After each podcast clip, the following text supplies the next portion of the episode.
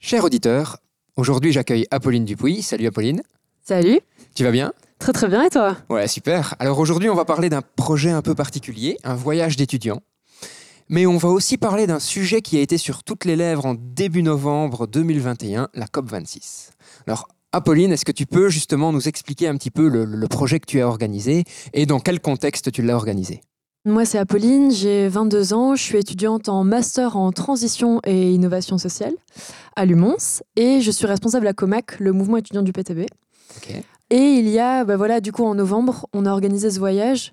Le but c'était euh, aller porter un message fort à la COP26 et donc avec 200 étudiants, dont euh, allez, une cinquantaine de Lumons, on est parti à Glasgow. Donc vous vous êtes rassemblés en plusieurs universités pour partir en fait, en plusieurs antennes pour partir vers la COP26. C'est ça, bah avec Comac, on est dans toutes les universités de Belgique, que ce soit en Flandre, euh, à Bruxelles ou en Wallonie. Et euh, on est parti à 3-4 quarts Ok, super. avec euh, bah voilà, bah, ces 200 étudiants motivés à changer le monde pour l'Écosse. quoi. Si je me souviens bien, justement, le, le- le titre de votre projet, enfin général, hein, pas juste pour Lumon, c'était Go to Glasgow pour justement dire, ben voilà, on est porteur d'un message, on a Ouais. envie d'y aller. Et justement, quel message vous vouliez porter à cette COP 26 À la COP26, on se rendait bien compte que depuis euh, bah, le début de l'organisation de ces conférences, il y avait un souci, c'est que hum, y avait plus de lobbies que de scientifiques ou plus de lobbies que de militants ou voilà et, et en fait on arrivait avec des promesses qui n'étaient jamais tenues ou des promesses bien en deçà des nécessités scientifiques aujourd'hui par rapport euh, bah voilà, au, au changement climatique qu'on doit affronter, à l'adaptation des populations, etc.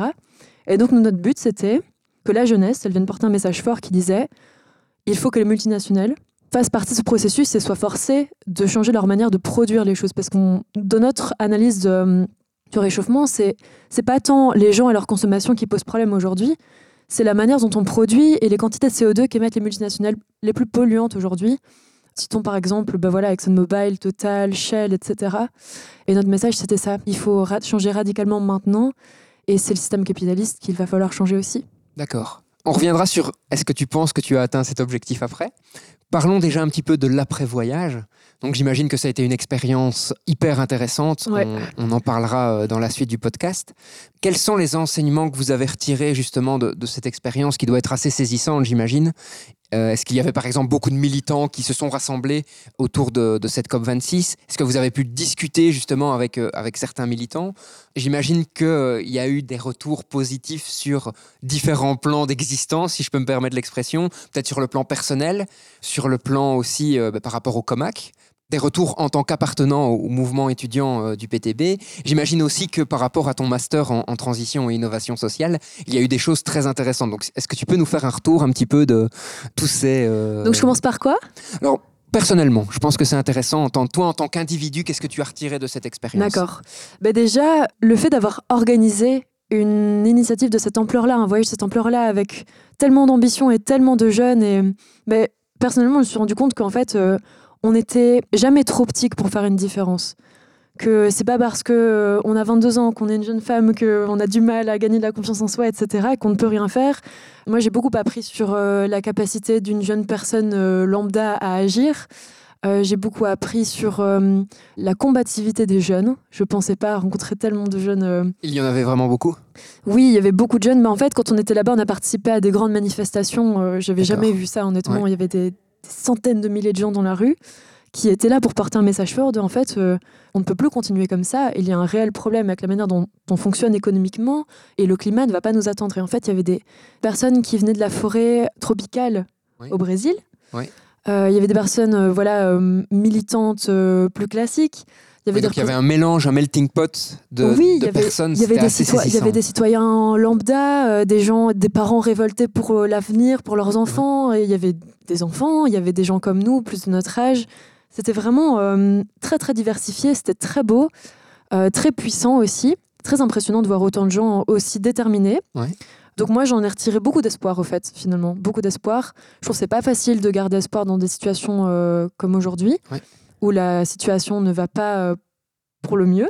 disons qu'on se sent un petit peu débordé partout. Donc Mais on sent un peu là, on fait impuissant. l'interview parce que le podcast sortira peut-être un peu plus tard. Donc on fait l'interview le 24 janvier. Donc euh, on a le pic d'Omicron qui nous pèse sur l'esprit. On a cette épée de Damoclès au-dessus de nous qui est le changement climatique, avec euh, certains qui disent non, ça n'existe pas, d'autres qui disent oui, ça existe. Euh, les scientifiques qui maintenant sont pratiquement tous d'accord sur la cause an- anthropique de ce réchauffement climatique. Alors pourquoi je dis pratiquement tous d'accord? Parce qu'un consensus en science n'est pas toujours facile à avoir. Rappelons quand même que 99% des scientifiques sont d'accord sur la cause anthropique du réchauffement Ouais, climatique. C'est pour ça que je dis pratiquement tous. Je ne peux pas dire tous en tant que scientifique. Ce ne serait pas correct de ma part, mais on a quand même 99% des gens qui, qui se sont mis d'accord là-dessus. Donc voilà, c'est vrai que sur le moral, ça pèse beaucoup. Et donc là, il y avait une énergie assez positive qui, qui, qui redonnait espoir d'une certaine façon. Oui, c'est ça. Ça pèse beaucoup, tout ce qu'on entend, les mauvaises nouvelles, etc. Mais en fait, agir et agir ensemble, ça donne tellement d'espoir et ça donne aussi un sentiment de. euh, on va sentir de l'impuissance, en fait. Ouais. Et se, se mettre en action, pour moi, c'est la meilleure manière de, de pouvoir euh, bah, déjà amener du changement, certes, mais aussi de garder le cap, quoi. Alors, là, on a parlé euh, de toi spécifiquement. Est-ce qu'en tant que membre du COMAC, et peut-être par rapport à d'autres membres du COMAC, qu'est-ce que vous en avez retiré? Alors, on en a retiré vraiment beaucoup d'enseignements de tout ça. Des exemples concrets euh, d'enseignements euh, qui t'ont marqué? Pas nécessairement beaucoup, hein, parce que je vois que tu réfléchis. C'est vrai que c'était début novembre, on est au mois de janvier, donc comme tu le disais, quand on préparait le podcast, il y a déjà eu plein de choses entre les deux, donc c'est un, peu loin sans l'être vraiment.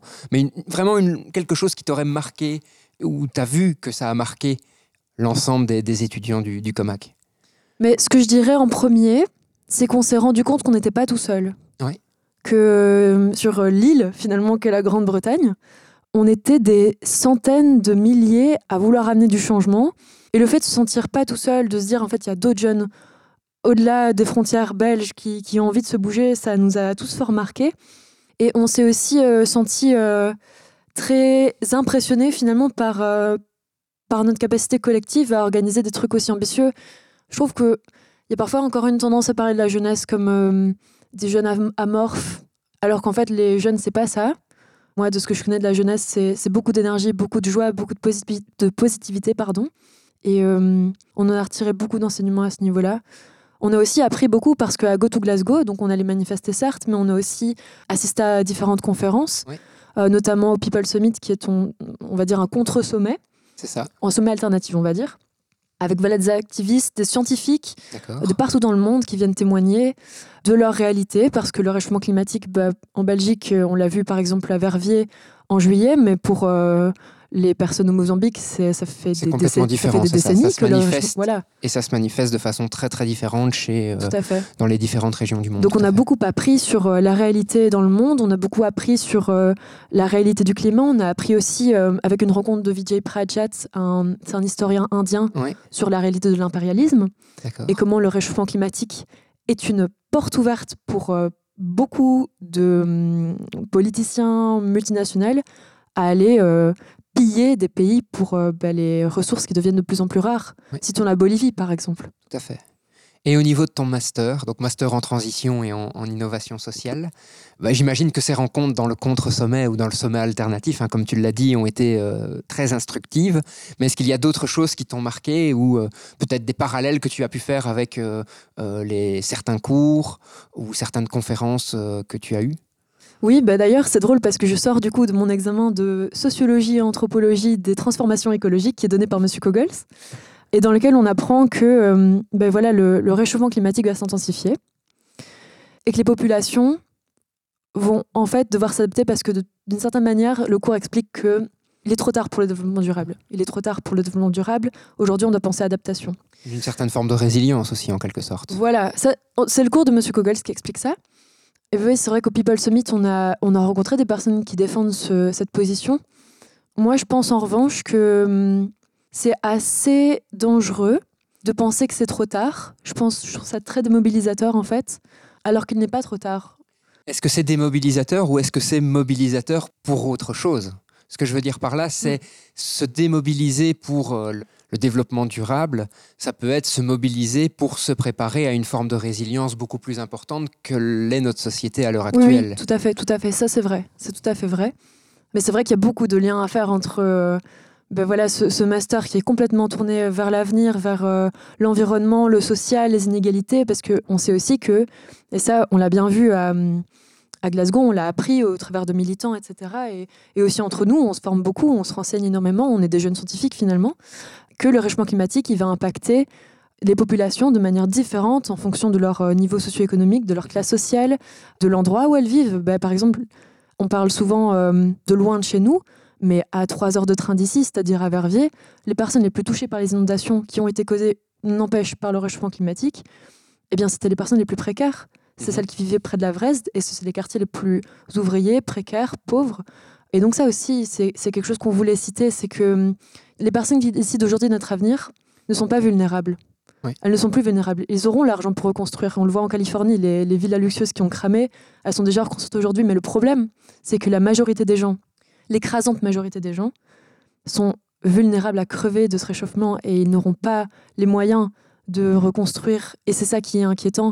Et je trouve que c'est aussi ça qu'il faut mettre en lumière, c'est à quel point, si on ne s'attarde pas aux inégalités, on va se retrouver avec, avec une situation catastrophique et on voulait mettre ça en lumière. C'est ça qui est intéressant aussi avec euh, les, phénomènes climatiques qu'il y a eu à Verviers. Alors bien entendu, on peut discuter du fait est-ce que c'est lié au réchauffement climatique, est-ce que c'est un épiphénomène localisé?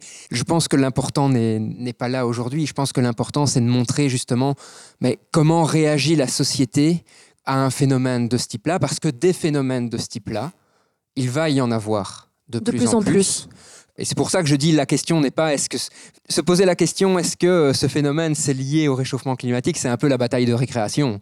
C'est se dire euh, oui mais c'est pas lui, c'est moi, euh, oui c'est lui, etc. Non, l'important c'est de voir comment la société réagit, comment les gens se mobilisent et comme tu le disais, qui est touché, qui est le plus impacté par des phénomènes de ce type-là, parce que des phénomènes de ce type-là, on va en avoir tous autour du monde et ça va être important de, pouvoir euh, les gérer, peut-être les anticiper et surtout bah, faire preuve d'une certaine forme d'humanité envers tous ces gens qui perdent pratiquement toute leur vie en quelques heures. Et c'est aussi une question de justice, je trouve. C'est aussi quelque chose qu'on a appris à Go to Glasgow. C'est une question de justice, en fait, finalement, l'environnement, une justice environnementale une justice qui est aussi intrinsèquement sociale.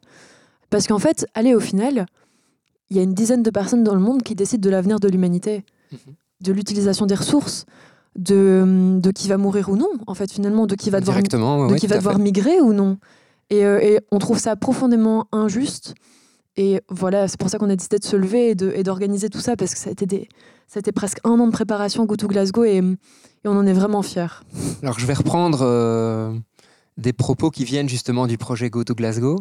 Donc Go to Glasgow cherche à sensibiliser les jeunes à la situation écologique actuelle, leur donner la possibilité d'agir pour leur avenir et ouvrir les portes sur d'autres conditions de vie autour du globe. Alors est-ce que tu penses justement que cet objectif de sensibilisation, il a été atteint? Si tu devais te noter, euh, entre guillemets, te mettre des étoiles, combien vous vous metteriez d'étoiles Donc, c'est pas toi personnellement qui dois évaluer, hein, c'est le projet globalement. Mais donc, on a eu plusieurs réunions suite à ça avec, euh, avec l'équipe organisatrice sur ben voilà, est-ce qu'on est qu'on a réussi? Est-ce qu'on a atteint nos objectifs? Et en fait, de manière générale, on était assez fiers mhm. euh, pour plusieurs raisons. Rien que le fait que autant de jeunes aient envie de participer à un projet aussi ambitieux avec un, un message aussi fort, c'est déjà avoir réussi. Et on a permis de sensibiliser aussi énormément. On a, sur place, on, se réunissait en groupe de vie, on discutait de ce qu'on vivait. Et les retours lors de ces discussions étaient, étaient très très poignantes parce qu'on se, on, voyait à quel point les, les, mentalités du premier jour, du 3 novembre, évoluaient jusqu'au 11. Et c'était vraiment parfois des remises en question totales de, de pourquoi je suis sur Terre, qu'est-ce que j'ai envie de faire de ma vie, à qui je veux donner euh, le savoir que j'ai acquis à l'université, à qui je vais vendre ce savoir, mhm. à quel profit.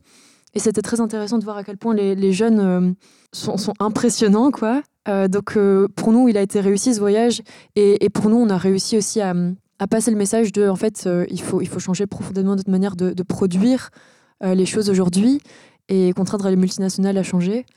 Pour nous, ça a été atteint notamment parce qu'on a été invité aussi plusieurs fois à discuter de, ce projet et de, nos leçons en Belgique, après, par la suite. Alors, J'entends cette vision extrêmement positive de la jeunesse hein, que tu as, et moi je trouve ça génial. Mais je sais aussi que parmi euh, les plus âgés, je, le dirais comme ça, il y a euh, toute une partie des gens qui aussi décrit la jeunesse en disant oui, vous, vous prenez des choses que vous ne respectez même pas vous-même, euh, vous nous demandez de pas consommer, mais vous voulez 25 euh, degrés dans votre salle de bain tous les soirs, euh, avec euh, une douche qui dure 25 minutes, qu'est-ce que tu répondrais à ces gens par rapport à, ce que tu as observé justement dans Go to Glasgow? Mais moi, je veux faire attention au clivage générationnel. Je trouve ça pas constructif. Je sais qu'il existe, mais mhm. je, je, refuse d'en faire un point de rupture parce que j'ai rencontré beaucoup de personnes au cours de mon engagement qui, qui soutenaient profondément les jeunes, des, allez, les le mouvement des grands-parents pour le climat. faire de généralité, hein, je suis complètement d'accord. Non, non, non, le mouvement des grands-parents pour le climat est magnifique. Et je trouve que les jeunes sont une source. Au cours de l'histoire, les jeunes ont toujours été une source d'inspiration. Mhm. Ils ont inspiré les, les, générations du dessus à agir, à se mettre en mouvement. Ils ont toujours été des catalyseurs des, des, des révolutions, finalement. Et pour moi, le, ce, ce rôle d'inspiration, d'une certaine manière, il fonctionne. Mais, mais oui, le changement, c'est long. Le changement, c'est lent. Et, et, tout le monde n'évolue pas de la même manière. Mais moi, je suis pas là pour convaincre chaque individu belge, euh, adulte, salarié, euh, d'aller changer sa consommation, d'aller acheter en vrac. Moi, je suis là pour imposer au système. Donc c'est vraiment un changement au niveau du système un que changement tu prônes, systémique, tout à fait. et pas un changement nécessairement au niveau des individus. A priori, le changement au niveau des individus se fera parce que le, système change alors. Oui, mais aux personnes dont, vous parlez, qui, qui existent, je leur dirais de venir voir. Ouais. Je leur dirais de venir voir ce qu'on a fait parce que c'était vraiment, vraiment incroyable. On ne se pensait pas euh, capable de ça en fait. Et on ne pensait pas que ce serait aussi positif, qu'on en retirerait autant d'enseignements et que ça aurait autant d'impact par le suite parce qu'en fait, finalement, suite à ce voyage, notre organisation a été complètement dynamisée. Tout le monde voulait faire plus, tout le monde voulait faire mieux. Euh, les ambitions étaient. C'était un peu un catalyseur en fait. Oui, mais c'était vraiment impressionnant.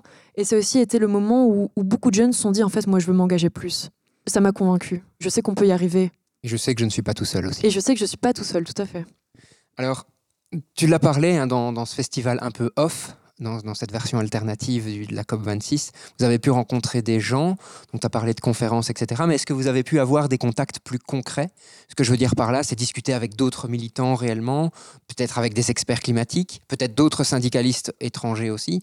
Et justement, qu'est-ce que tout ça vous a, euh, vous a apporté par rapport à ce que vous faites en Belgique et plus particulièrement à Mons Mais au People Summit, on a surtout écouté et on a eu du mal à tisser des liens euh, plus spécifiques avec euh, les militants sur place. Mais en revanche. La raison, à ton avis, c'était quoi? Peut-être la barrière de la langue Il y avait la barrière de la langue, mais il y avait aussi. Euh, c'était une organisation très ambitieuse, People Summit. Et voilà, on s'attendait à quelque chose de plus organisé, de plus cadré. C'était un peu flou. Ouais on était un peu déçus en fait honnêtement mais, euh, mais voilà on en a retiré quand même des, choses chouettes. Ça a plu à certains, à certains militants de Comac à d'autres moins. Euh, mais par contre dans le, dans le, programme du voyage de manière générale on a rencontré ben voilà je le, je le citais Vijay Prajat qui est un historien euh, marxiste indien et qui a vraiment marqué les esprits. D'accord. Parce qu'il expliquait que hum, par exemple on a un slogan. On est venu avec un slogan à GoToGlazo qui disait We want our future back tu peux peut-être traduire pour nos auditeurs qui ne parleraient pas anglais. En gros, ça veut dire nous voulons euh, retrouver notre futur. Rendez-nous notre avenir. Ouais. Euh, c'est quelque chose qu'on entend souvent dans les manifs des jeunes et tout. Et Vijay, il disait, vous parlez de notre avenir, mais vous savez que pour plein de gens en Inde, l'avenir, enfin déjà aujourd'hui c'est trop. Déjà aujourd'hui c'est compliqué. Euh, déjà ce soir c'est compliqué. Et du coup, il nous a vraiment mis dans une perspective aussi désoccidentalisé avec d'autres. Euh, c'est ça, enfin, apprendre d'autres, euh, d'autres manières de, de vivre, d'autres réalités, comment les gens vivent le réchauffement climatique. Ça, ça nous a quand même fort marqué. On a aussi rencontré Jérémy Corbyn. Mhm. Donc Jérémy Corbyn qui a été dirigeant du Parti socialiste en Grande-Bretagne. D'accord. Et qui en fait organisé un meeting à la rue à côté de notre auberge de jeunesse. Et en fait, on est allé. et c'était, c'était super intéressant. Il nous a expliqué euh, déjà tous les mouvements écologiste qui avait eu lieu en Grande-Bretagne et à quel point l'économie était injuste, à quel point en fait l'économie était finalement en guerre contre, euh, contre la nature et à quel point en fait la, jeunesse était importante là-dedans et qu'on était capable de changement quoi. Et, tout ça, ça a beaucoup marqué les jeunes. On en parle encore souvent aujourd'hui d'ailleurs. Euh, ah, tu te souviens de. Euh, ouais, je me souviens. C'est vrai que ça m'avait marqué et tout. Bah, d'ailleurs, ça nous a tellement marqué, le, par exemple, la conférence avec Vijay, que cet été, on va en Inde. D'accord. Voilà, on part en Inde parce qu'il nous a Pour dit. Euh, rencontrer cette réalité dont il a parlé. Oui, parce que il nous a, il nous a dit, mais en fait, euh, venez chez moi, venez voir, venez voir. Et ben en fait, on a dit ok, on va y aller. Et donc euh, bah, ici en juillet, on, part faire un voyage de solidarité avec les pays du Sud. D'accord. Bah, notamment pour le réchauffement climatique, pour pour se rendre compte de l'impérialisme, etc. Et on est vraiment très heureux. bah oui, je me doute. Super. Donc le, le voyage euh, à Glasgow a donné naissance à de nouveaux projets parce que justement vous avez élargi vos, vos horizons avec toutes ces rencontres et, et- et ces discussions. Oui, de nouveaux projets, de nouvelles ambitions aussi. Parce qu'en en fait, honnêtement, allez, Comac existe depuis assez longtemps. Et c'est peut-être le truc le plus fou qu'on ait jamais fait dans toute l'histoire de Comac. D'accord. D'amener 200 jeunes euh, en Écosse alors qu'on est en Belgique, c'est c'est quand même fou, quoi. Et ça, ça nous a vraiment fait quelque chose, quoi. On s'est dit, c'est ce que je disais au début, on n'est jamais trop petit pour faire une différence. En fait, on peut faire des grandes choses. En fait, les jeunes, ils sont forts. Ouais, on peut organiser des trucs de ouf. Ouais, euh, ouais, il faut tenter, quoi. Il faut, il faut essayer, il faut apprendre et apprendre de ses erreurs et tout. C'est vraiment une leçon de vie, Go to Glasgow, en fait, hein, au final. Et oui, ça, ça a vraiment euh, lancé l'organisation sur un autre niveau d'ambition. Ok. Alors il va y avoir d'autres COP, on le sait, certainement. on pourra discuter après de la, de la pertinence des COP, hein, on, on le fera. Mais... Et donc est-ce que pour toi cette expérience doit être renouvelée, le fait d'aller à une COP quand c'est possible? Bah, Le pourquoi, je pense qu'on on l'a compris à travers toute notre discussion ici. Mais euh, est-ce qu'elle doit être renouvelée? Est-ce que ça valait le coup au final? Franchement, si c'était à refaire, euh, sans aucun doute, on le referait. Après, il faut pas, je pense, euh, avoir trop d'illusions sur les COP. Ça fait quand même assez longtemps que ça a lieu. Ça fait quand même assez longtemps qu'il se passe rien. Euh, Greta avait. euh, Et justement, c'est une des phrases de, de Greta, hein, on en discutait avant le podcast, et je la cite La COP fut un festival de greenwashing pour les multinationales polluantes et les riches du Nord. Ouais, ben, c'est justement une situation qu'on a reprise parce qu'on l'a trouvée euh, profondément juste. Et en fait, de- des... quand on était sur place, on avait des militants qui étaient dedans, dans la COP, qui nous expliquaient la réalité. Et en fait, ils se rendaient compte que c'était complètement absurde. Il se passait rien, en fait. Il se passait rien. Les gens discutaient. Et c'est tout. Et les gens discutaient. Est-ce qu'on a vraiment le temps pour ça? C'est Ouais, donc il y absurde. avait, malgré toutes les discussions, il il n'y avait aucune mesure qui ressortait de ces discussions, Mais aucune- si, en fait, acte. Si, si, donc des mesures sont sorties de la COP26, bien sûr. Mais les mesures, elles nous amènent à plus 3, plus 4 degrés Celsius, ce qui nous amène en fait à une euh, catastrophe. Mhm. Euh, ça nous amène à des mouvements de migration qu'on n'a jamais connus. Ça nous amène à toute une partie du globe qui sera inhabitable. Ça nous amène à des catastrophes naturelles encore plus souvent, encore plus intenses à divers endroits euh, du, globe. Et oui, oui, c'est vraiment très grave. hein. Je vais te poser une question qui n'était pas nécessairement à l'ordre du jour, mais à ton avis, vu, ton master, qu'est-ce qu'on cherche à protéger au fond? Est-ce qu'on cherche vraiment à... Enfin, on, on l'a entendu, hein, dans les années 2000, c'était le discours protégeons la planète. Est-ce qu'on cherche vraiment à protéger la planète et est-ce que égoïstement, c'est pas simplement l'espèce humaine et les autres espèces qu'on cherche à protéger, mais qu'il faut être réaliste? Ce que je veux dire par là, c'est qu'une météorite de plusieurs milliers de tonnes peut s'écraser sur la Terre et détruire une espèce qui a vécu pendant 300 millions d'années, et la vie continue, la vie ne disparaît pas. C'est juste que la vie qui s'installe est, est une autre vie, des autres espèces qui prennent le dessus. Et donc, est-ce qu'au final, et c'est une question très trash, hein, j'en suis bien conscient, mais est-ce qu'on mérite à un moment, en tant qu'espèce, hein, je ne parle pas en tant qu'individu, mais en tant qu'espèce, est-ce qu'on mérite d'être sauvé, à ton avis? Il est vrai que si l'être humain disparaît un jour, la vie sur Terre continuera. Sous toute forme. Ça continuera, ça l'a toujours été. Mais moi, j'ai quand même une vision assez positive de l'être humain, parce que j'ai quand même étudié l'histoire, et pas plus tard qu'il y a quelques semaines, lorsque j'étais euh, auprès des sinistrés. En fait, ce que... ce que- Pour rappel, enfin, on, en a- on en a parlé avant le podcast, mais peut-être que nos auditeurs ne le savent pas. Donc, tu as mené un projet euh, au niveau des sinistrés dans la zone de Verviers, hein, Oui, organiser, organiser la solidarité finalement. Oui. Et ce que les, les sinistrés racontent souvent, c'est euh, c'est à quel point le pire des inondations, la, la catastrophe que ça a été pour des milliers de personnes, c'est qu'en fait, ça a aussi révélé le plus beau de l'être humain. C'est Ce qui est souvent le cas au final. Oui, tout à fait. En fait, Mais ce c'est que- un peu triste que l'être humain doive attendre le pire pour révéler le meilleur de lui-même. Mais je trouve qu'au quotidien, je vois quand même beaucoup de positifs chez l'être humain, que ce soit ben voilà, ri- rien que l'amitié, c'est magnifique. Et voilà, l'université, c'est. C'est c'est le, le meilleur lieu pour se faire euh, plein d'amis. Enfin, par exemple, allez, moi, ça fait ma cinquième, cinquième année d'uni, j'ai rencontré des tas et des tas de personnes euh, extraordinaires. Et pour moi, oui, je pense que l'être humain mérite d'être sauvé. Mais, mais je pense aussi que la question, c'est pas est-ce qu'on va être sauvé ou non, c'est est-ce qu'on va réclamer justice, est-ce qu'on va gagner justice ou non. Parce qu'il n'est pas dit que l'être humain va, va disparaître euh, dans 100 ans, mais il est dit que il y a certaines personnes qui vont survivre et d'autres non. Ouais. Et en fait, les personnes qui vont survivre à cette catastrophe, Sur quel critère Bah, c'est pas toi, c'est pas moi, c'est euh, Jeff Bezos, Elon Musk, euh, Donald Trump, voilà, les personnes qui ont les moyens en fait de survivre, les personnes qui ne qui sont plus touchées par la vulnéra- vulnérabilité du monde. Et, et nous, c'est ça qu'on voulait mettre en avant.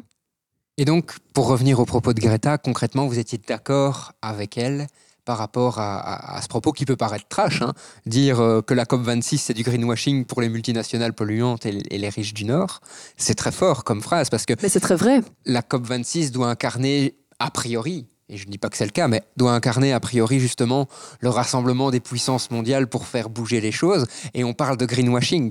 Donc- Oui, mais qui a-t-il derrière les puissants du monde? Qui sont-ils? Est-ce que les puissants du monde, c'est Emmanuel Macron? Oui. Qui dirige Emmanuel Macron? Par quoi est dirigé Emmanuel Macron? Le rôle du lobbying? Oui, par exemple, c'est Mhm. tout à fait ça. Allez, dans le bureau de notre ministre de l'Environnement, notre ancienne ministre de l'Environnement, Marie-Christine Marguem, il y avait l'ancien dirigeant de EDF. Enfin, Oui, mais il avait beaucoup d'expérience. oui, beaucoup d'expérience certes, mais aussi beaucoup d'intérêt à être là et à diriger euh, la politique en son sens. C'est pour ça qu'il il faut nous-mêmes être un sacré lobby et que je pense pas que le lieu de la COP26 soit le meilleur lieu de changement. Le changement, on l'a vu dans l'histoire, ça a toujours été la rue. Mhm. Ça a toujours été les gens qui se rassemblent, qui font alliance. Et euh, à Glasgow, c'est ce qu'on a vu. C'est des centaines de milliers de personnes qui se rassemblent et qui disent euh, en fait, euh, il faut vraiment que vous arrêtiez ce cirque. Mais pourtant, le cirque ne s'est pas arrêté. Le cirque ne s'est pas arrêté, mais néanmoins, ça marque un tournant un peu plus chaque année, hein, de, de montrer que, que les gens vont pas se laisser faire. Et chaque année, on est de plus en plus nombreux. Vraiment. C'est pour ça que hum, je me force à regarder la lumière, parce que c'est très simple, et on est, je trouve, assez poussé à ça, de regarder à quel point c'est la merde, alors qu'en fait, il y a énormément d'initiatives qui donnent envie de se bouger et de suivre. Et nous, on a voulu être cette initiative. Ok. Alors, justement, tu disais euh, démobiliser ou mobiliser les gens. Ben, ce constat de, de Greta peut être démobilisant aussi, se dire, euh, voilà, on a une instance a priori internationale qui est là pour prendre des décisions et a priori améliorer la situation, et elle ne le fait pas. On, en est tous conscients, je pense. Il n'y a pas de mesures euh, euh, colossales ou euh, impactantes qui sont, qui sont réellement prises. Et donc, justement, ben, comment tu penses que les gens peuvent encore se mobiliser alors que justement des, des instances internationales ne, ne font pas grand-chose a priori? Mais je pense que autant le constat que tire Greta Thunberg peut être démobilisateur, je pense surtout qu'il est révoltant Mhm. et qu'il pousse à la révolte. Et nous, nous on est plus de cet ordre-là de, de se dire en fait on va pas se laisser faire, euh, c'est trop grave quoi, c'est trop grave et, et, et c'est trop injuste. Euh, C'était quoi la question de, euh, qui suivait? Mais en gros, c'est comment les gens peuvent continuer à vouloir Ah oui. se mobiliser. Ben justement, je pense que le genre d'initiative qu'est Go to Glasgow donne espoir et donne envie de se battre et d'aller décrocher des victoires pour un monde meilleur.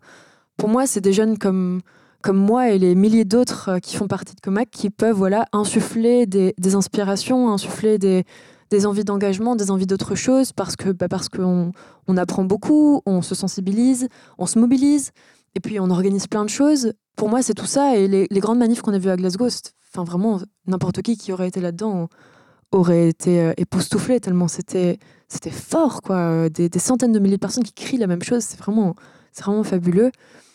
Et je pense aussi que justement, ce qui peut mobiliser les gens, c'est de comprendre déjà qu'il n'est pas trop tard. Il est trop tard pour toute une série de choses. Il est trop tard pour une, toute une série d'endroits. Mais de manière générale, il n'est pas trop tard pour éviter le pire. Ouais. On peut encore redresser la barre, mais il faut le faire radicalement. Aujourd'hui, l'économie ne nous pousse pas à ça, et les dirigeants du monde qui suivent cette économie ne tirent pas dans le sens inverse vers lequel nous, on veut aller. Toute la question, c'est est-ce qu'on va sortir du capitalisme ou non? Et c'était ça le message qu'on voulait porter à Glasgow. Super. Alors, est-ce que euh, tu aurais un mot de la fin, quelque chose que... Oula C'est toujours Alors, la question, habituellement, euh. pour finir un podcast, on demande une, euh, une citation. Euh, Ah, mais j'en ai une. Super, parfait. J'en ai une. D'ailleurs, je vais vous raconter une petite histoire qui lie ça. Et ça a un lien avec l'université de Mons. Quand j'étais jeune adolescente, j'étais très engagée euh, dans la cause migratoire. J'étais hébergeuse de migrants, etc. C'était toujours dans le milieu de la SBL. Et j'ai mis beaucoup d'énergie pendant des années. Et ça a été compliqué pour moi de me rendre compte lorsque je me suis retournée que ça avait bougé. Parce qu'en fait, je me rendais compte que les gens étaient dans la même misère qu'avant. Et quand je suis arrivée à l'université, J'étais au Stevenard, pour Ouais. celles et ceux qui connaissent le fameux Stevenard à l'autre bout de la planète. De Mons qui fait 5 De km de circonférence. eh bien, il y a fait une affiche jaune dans ce Stevenard qui disait Soyons réalistes, réalisons l'impossible. Et en fait, c'est cette phrase qui m'avait attirée, Argent de Comac. Eh bien, c'est cette phrase que j'ai compris à Go to Glasgow. D'accord. Il m'a fallu cinq ans pour comprendre réellement c'est quoi cette citation qui dit Soyons réalistes, exigeons l'impossible. C'est c'est Go to Glasgow en fait. Et j'ai tellement compris l'ampleur de. Ouais, de tu l'as incarné en quelque sorte Oui. dans, dans ton voyage. quoi. Donc c'était vraiment. euh, C'était vraiment le, le point d'orgue de mes années à l'UNIF, le point d'orgue de mon engagement, parce que j'arrive finalement à la fin de mon parcours universitaire. Cette citation, ça, euh, elle revient souvent dans ma tête comme ça, donc c'était une très bonne question. Super. Alors, pour terminer, cher auditeur, parmi vous, peut-être qu'il y a des étudiants, peut-être qu'il y a des étudiants qui rêvent de réaliser un projet culturel, comme Go to Glasgow. Et donc, sachez que le Mumons est là pour ça aussi. Donc, pour rappel, on a quand même aidé, euh, financièrement parlant, le projet Go to Glasgow. Oui, Ici, un, ben, on lui un fout- immense merci pour ça. on, on lui file aussi un coup de main, entre guillemets, en faisant un peu de publicité sur, euh, sur ce projet, mais ce n'est pas le seul qu'on veut mettre en valeur. hein. Donc surtout, si tu es étudiant, auditeur, n'hésite pas, viens nous contacter, propose-nous tes projets. On organise euh, cinq fois par an euh, un petit meeting justement pour que chacun puisse présenter ses projets et, qu'on puisse échanger tous ensemble. Donc n'hésite surtout pas à le faire. Et pour les autres auditeurs, eh bien n'hésitez pas à vous rendre sur notre site internet. Peu à peu, nous allons mettre tous ces projets culturels que nous soutenons en avant. À très bientôt et bonne journée.